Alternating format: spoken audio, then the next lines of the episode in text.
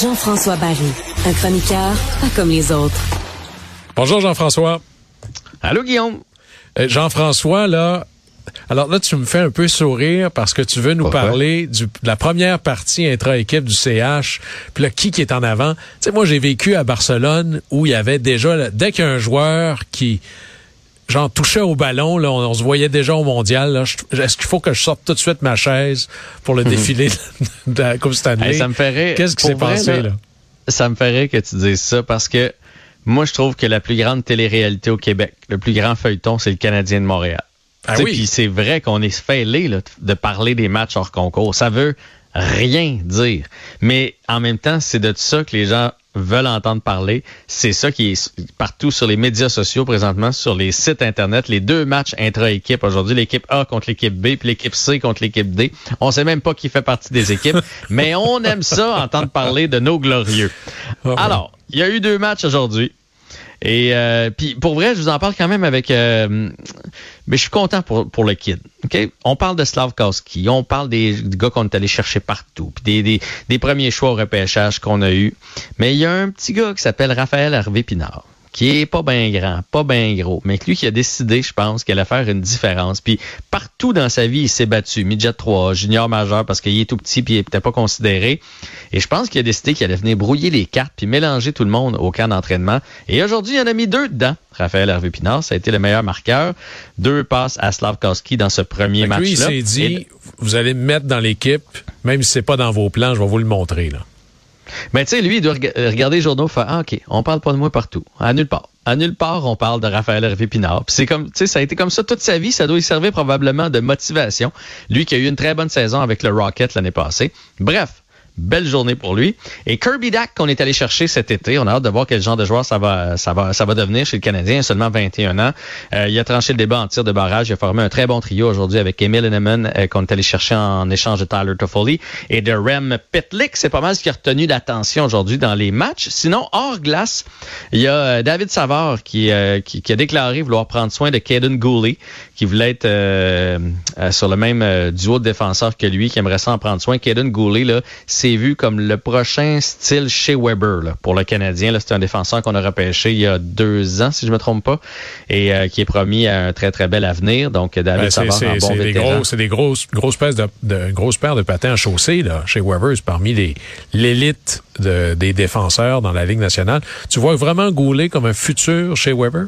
Non, ben c'était pour imager quel genre de défenseur il pourrait devenir. sais, on peut jamais savoir quel genre de carrière ils vont avoir, mais c'est vu comme un très très bel espoir. C'est ce que j'aurais dû dire, là, mais c'est parce que dans le style, c'est un c'est un gars qui peut créer de l'attaque, mais c'est un gros bonhomme qui joue très physique. Donc tu sais, à la chez Weber, fait que, bref, ce que je veux surtout qu'on retienne de ça, c'est que David Savard, en bon vétéran, a décidé de prendre soin du kid. Donc ça, c'est super.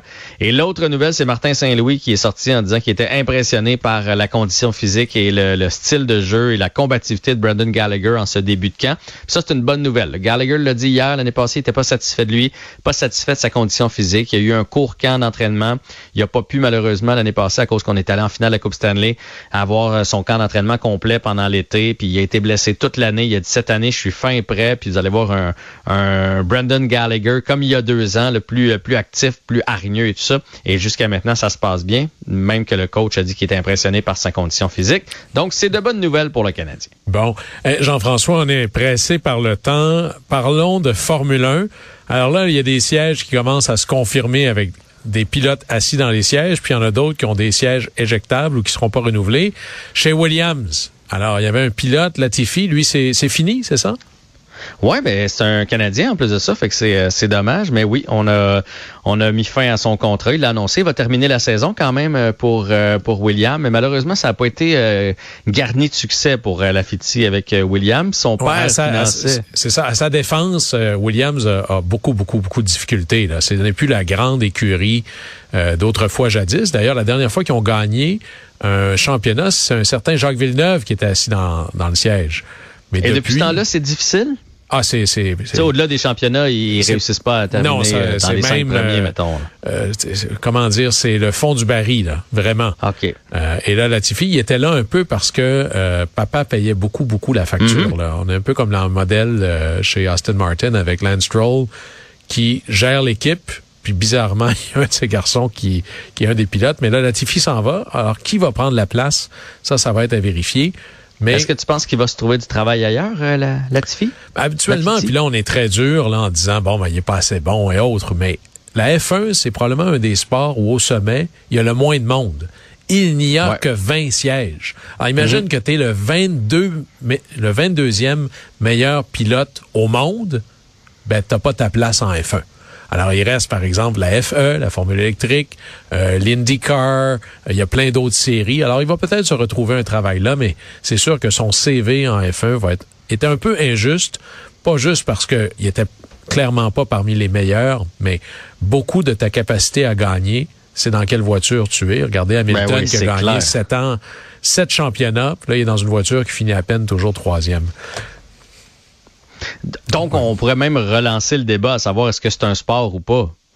Dans le sens où si t'as pas une bonne voiture, t'as beau être un excellent pilote, c'est impossible de te, de te classer. Là. Mais c'est d'accord? Mais tu sais, Jean-François, c'est pas une course à 20.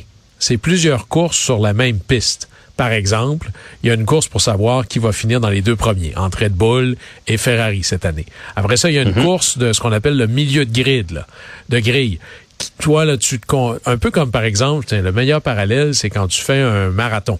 Tu as tous les coureurs qui sont ensemble. Oui, tu as quelqu'un qui finit premier, quelqu'un qui finit dernier. Mais il y a plein de sous-classements. Qui arrive premier chez les hommes entre 40 et 50 ans? Comment tu te classes dans, euh, chez les femmes entre 20 et 30 ans? Alors, il y a plusieurs courses dans une. Est-ce que c'est un sport? C'est qu'ils perdent quand même 10-12 livres à l'intérieur d'une seule course. Là. Alors, c'est physique à mort. Euh, évidemment, là, c'est peut-être pas dans la même logique. Puis là, je fais, euh, comme dirait l'autre, sans transition, comme le grand des grands avec son dernier match. Federer, dans quelques heures, il joue son dernier match. En fait, c'est commencé. Ça vient, vient ah de débuter. Ouais, quand je vous envoyais le sujet, c'était pas commencé, mais là, ça vient. On, on est au premier set, là. Euh, puis je l'ai dans, dans, le visage. C'est 3-2 présentement pour euh, Federer contre Nadal. Euh, Federer et Nadal, pardon, contre Sock et Tiafo. Euh, et c'est son dernier match. Là. Il l'a annoncé, on, on, on, le sait. Et aussitôt, pour vrai, que j'ai terminé mon intervention avec toi, moi, je m'en vais regarder ça parce que Federer, c'est un grand de grand. Puis les deux ensemble, on verra pas ça là, deux, deux gars qui ont dominé le tennis, comme ça, on ne reverra pas ça pour les prochaines années. C'est vraiment une page qui se tourne. C'est un gentleman. C'est un gars qui fait 90 millions par année en commandite, tellement tout le monde veut s'associer à lui. Il a gagné, ça a été un champion.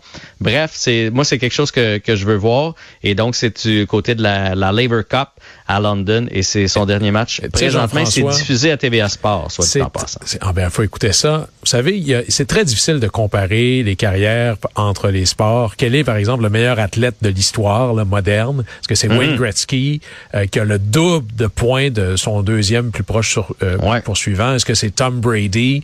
Mais à tout prendre, là, d'après moi, Federer arrive premier, sinon deuxième dans les plus grands athlètes qui ont le plus excellé dans leur domaine. Alors le voir un peu quitter le terrain, pour aller faire autre chose. Il y, a, il y a un moment important de l'histoire du sport. Il y a une page importante de l'histoire du sport qui se tourne aujourd'hui. Ouais. Jean-François Moi, je trouve que c'est le, le ben, excuse-moi, c'est le prototype parfait du joueur de tennis. Tu sais, tu dis, décris-moi un joueur de tennis, là. C'est Roger Federer. Il, est, il est parfait. Moi, j'ai une grande amie qui est une tenniswoman euh, qui disait c'est mon champion parce qu'il est, il est technique. Il est moins en force, il est tout en technique. Alors, à suivre. Jean-François Barry, merci beaucoup d'avoir fait le tour du sport avec nous. Bon match. Grand plaisir et bon week-end. Salut bien, bonne fin de semaine. C'est tout pour nous. Merci beaucoup d'avoir été à l'antenne de Cube Radio. Je remercie Alexandre Moranville-Wallet qui était à la recherche et aux commentaires, Charlie Marchand qui était en régie et lundi, lundi c'est Mario Dumont qui sera de retour à ce micro. Au plaisir.